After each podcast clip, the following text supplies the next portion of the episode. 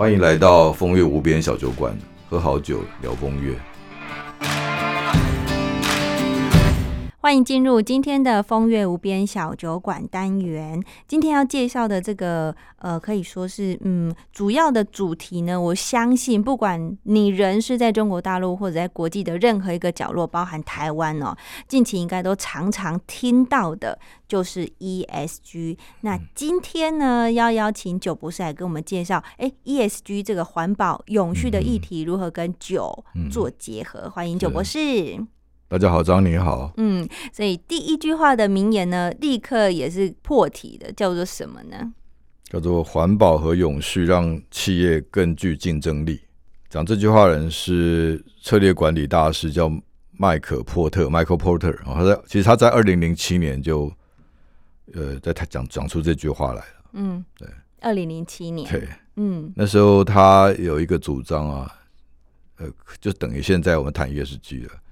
它叫绿色竞争力，哦，就是那那时候他推动的，就是说所有的企业呢都应该来支持环保永续这件事。你看，其实那么早，那么早就已经在谈，很有远见。对，嗯，所以大师的厉害就是说，当他说出来以后，慢慢到走时间越走到越后来，嗯，他的影响力会越来越大。那这当然是一个日积月累吧。就是你看，从他二零零七年谈出来。然后到今天啊，其实他呢，大家谈到永续环保都认为是道德议题，但他在那时候已经告诉你这是竞争议题了。你认为竞争是什么？竞争就是会有一个比较，必须要比别人强一点。好，Michael Porter 认为竞争的目的是为了不要竞争就让别人不敢跟你竞争哦，就是你把这个竞争的墙足高了，把你的武器弄得很厉害。只要他敢动你的话，就让他死，创造那种心理恐惧感啊！这是这是你成本最低的。为什么？因为当你自己的力量不够大，你贺阻能力不够大的时候，总会有那些想要挑战你的人会试探你啊！试探都是成本了，试探你，你还回去跟他说：“哎，不要来吵，让他知道说你还是一只老虎嘛。”嗯，对不对？你要让这些威胁都消失不见。对啊，所以你必须是。让人家创造你是老虎的感觉，他只要胆敢动你，他就一定死。他敢碰你吗？他不敢碰你啊。所以其实商业竞争王道到后来就是让别人不敢跟你竞争了。哇！那 Michael Porter 他其实所有的竞争理论最核心还是在这一点，因为不竞争的话，你没有成本啊。嗯，你想想看，我与其跟你打，跟你呃在那边斗的钱的资源，我放回来发展我自己的事业。不是很好嘛？嗯，啊，我我省下那些成本嘛，是哦，所以当我你不敢跟我竞争的时候，我的成本是最低的。所以他其实就是最早最早提出 ESG 这个概念的人。他那时候不叫 ESG，他叫做绿色竞争力。OK，嗯，但他的做法是这样，他其实是为了竞争。绿色竞争力是让别人没办法跟你竞争。嗯，哦，所以那时候推动了一家 Green Partner 的绿色伙伴的。呃，一个论述啊，就是说，一呃，这些他的一论述就是说，这些全世界当时最重要的这这些公司呢，应该以身作则，要爱护地球，要花更多的成本去维护环境，因为你是大公司嘛，你有钱，所以你建构起一个游戏规则，说我们全部都要 follow，要遵循这个游戏规则的时候，别人没像你那么有钱啊，他付不起的时候，他永远就打不过你，嗯哼，所以。绿色竞争力等于在去建筑一个绿色的围墙，一个城墙，让别人没办法跟你竞争，而且你还不止自己建构这围墙，你还把上下游都建构起来，就是这些要采购你要买你东西的，你说你要买东西，那因为我是大公司嘛，哦，那时候最有名是 Sony，那时候就有推松新力索尼，是。他在推动这个事，就是他跟上下游说，因为我是全世界最大的电器品牌，在那个时候，嗯，哦，所以对不起，我要买的。原料呢？这些你就必须符合我的绿色伙伴的规范，也就是你的产品要够绿 哦，你的碳碳排量要减低啊，你是环境污染要减低，要到低到我能忍受的水准。他说，如果全世界最大的公司都呼应这样的原则，有两个好处：第一个，他会控制这个市场，这些钱你别人花不起啊，你花得起，你就把整个你的城墙建构起来，一个绿色围城墙建构起来。嗯。另外一个是你真的是永续啊，你就是对这个地球你处处道德，对你的品牌也是加分嘛，大家觉得你是一个善良的品牌。嗯哼，哦，所以那时候 Michael Porter 就提出这样的论述，但是他那时候不叫 ESG，叫绿色竞争力。嗯哼，对。然后他后来也推出一些蛮公益的思维，比如说他呃认为说，其实未来的整个的竞争策略是应该去针对整个社会的发展。哦，就是 social 的这一题，就是我们不是在竞争商业成就而已啊，是我们要拼的是谁对社会产生最大的贡献，更进一阶的。所以创造永续社会也好，或者是让社会更公平，消灭贫穷。到后来，企业最重要的竞争门槛是公益，是社会道德，是对社会的贡献。嗯，你的创新到后来其实是要创造更好的社会。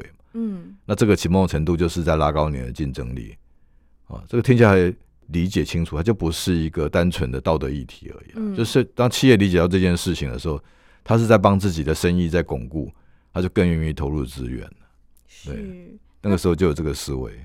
后来他是不是也有发展这一套他的一个呃经营理念，变成另外一个可以产生我们所谓的一个定律？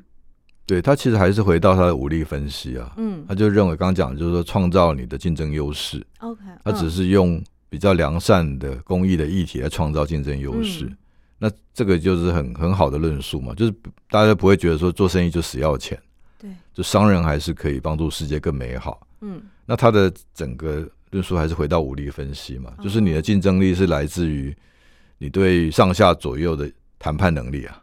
嗯，哦，你的上面就是呃消费者嘛，消费者是神嘛。你就是哎，你对消费者，你对神有没有议价能力？嗯，哦，就是说你的东西是不是别人做不出来的、不可替代的？嗯，哦，这就是你对于消费者的议价能力。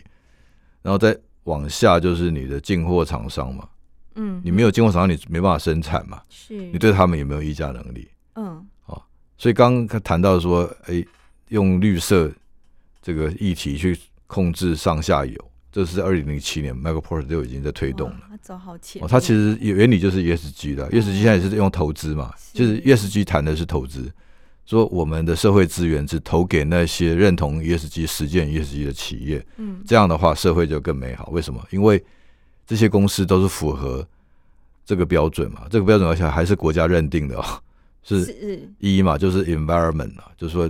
这个 environment environment 就是社环保嘛，就这个社会够不够绿，这个企业够不够绿啊？然后第二个是 social 嘛，就这个企业在实践社会公平、社会正义的时候做的到不到位？然后 G 就是这个社会、这个企业在管理内部的时候效能好不好、公不公平、透不透明？嗯，一个企业如果能够对环境友善。又能够对社会公益有贡献，然后公管理又透明，这个企业当然值得投资啊！它当然会永续发展，会越做越好。对，所以 ESG 是为了引导这个资本去投资而设计的一个制度。那它当然已经是一个全世界目前的玄学啊！其实早早那不是突然就出现。你像我刚刚讲，二零零七年，呃，Michael Porter 这位世界级的管理大师，他就提倡绿色竞争力了啊！这个方向是一样的。那九博士，如果把这样的一个概念哦，结合在红酒的世界里面，嗯，你你觉得啊，像像我们现在喝的大部分的葡萄酒啊、红酒啊的包装都是玻璃。对，但是其实玻璃它，嗯，老实说，碳排量，对它并不是一个非常环保的一个容器。对，如果想要结合，因为我们都说危机就是转机嘛，现在整个全世界越来越重视 ESG 这个。问题的时候呢，是不是它在玻璃的材质选择上面，或许会有一个新的、新的方式来来让这个红酒既可以保存，又可以减少它的碳排的一个方式。呀，其实谈到生意都是两难嘛，哦，有时候就要说，哎，要做对的事，但是结果搞不好会得到错的结果。就是你想要环保，结果你的生意越做越烂。嗯哼，就是没有没有你你改变的，比如说我刚刚讲的，假设有一天葡萄酒可以不用。呃，玻璃瓶了，嗯，然后，你找到别的材料，木木桶，啊，或者是纸包，嗯哼，啊，相对可能就比做玻璃的碳排量少，但是消费者要不要接受？嗯，搞不好你的生意就 就一落千丈啊，所以这个都是两难的。但是，呃，葡萄酒产业的本质，它其实是一个高碳排的产业，啊，为什么？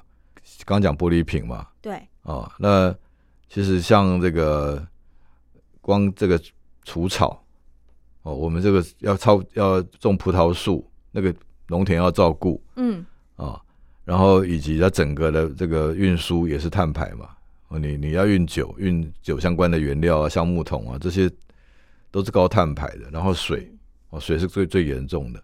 嗯一呃，根据统计啊，一瓶葡萄酒要用掉三倍的水，哎，不止是十倍的水。所以目前最做到最好的是一比三，就是我酿出这瓶葡萄酒，嗯。我只花了三瓶水，嗯哼。一瓶酒三三瓶水，包括它都不种葡萄啊，嗯。整个弄起来，那其实很省了、啊，那个已经很很厉害了。这是在美国，这是全世界第一家，在二零一四年啊，被认证是呃纯绿的酒庄啊，就是最全世界最绿的酒庄，就是它完全符合这个碳排的标准。嗯。在加州的 Face 酒庄，F E T Z E R Facer，它这个酒庄呢很有趣，它除了说，哎、在这个省水是它的标杆以外，就是它做的最成功嘛，就是全世界用水用最少的葡萄酒庄。嗯哦，三瓶一瓶酒只花了三瓶水。他还做了一件事是，他创造了一个永续的种植循环啊嗯他不用人去割草，那用什么去割草？用羊去吃上一些养草？养绵羊去当除天然除哦草剂，然后绵羊排的大便又可以当肥料，又可以省省掉趣发灰啊。嗯这个其实是老做法，嗯只是说，哎，大家只注意到它，事实上在全世界很多地方都这样做，就是嗯养这种养牛羊。所以你看早期其实葡萄园就是一个农场啊，嗯它就是一个很完整的循环嘛。只是我们后来科技发展以后把它破坏了，然后羊可以有烤羊肉来吃啊，嗯。对，羊肉又可以变只要，又会生小羊，哦嗯就是一个生态系。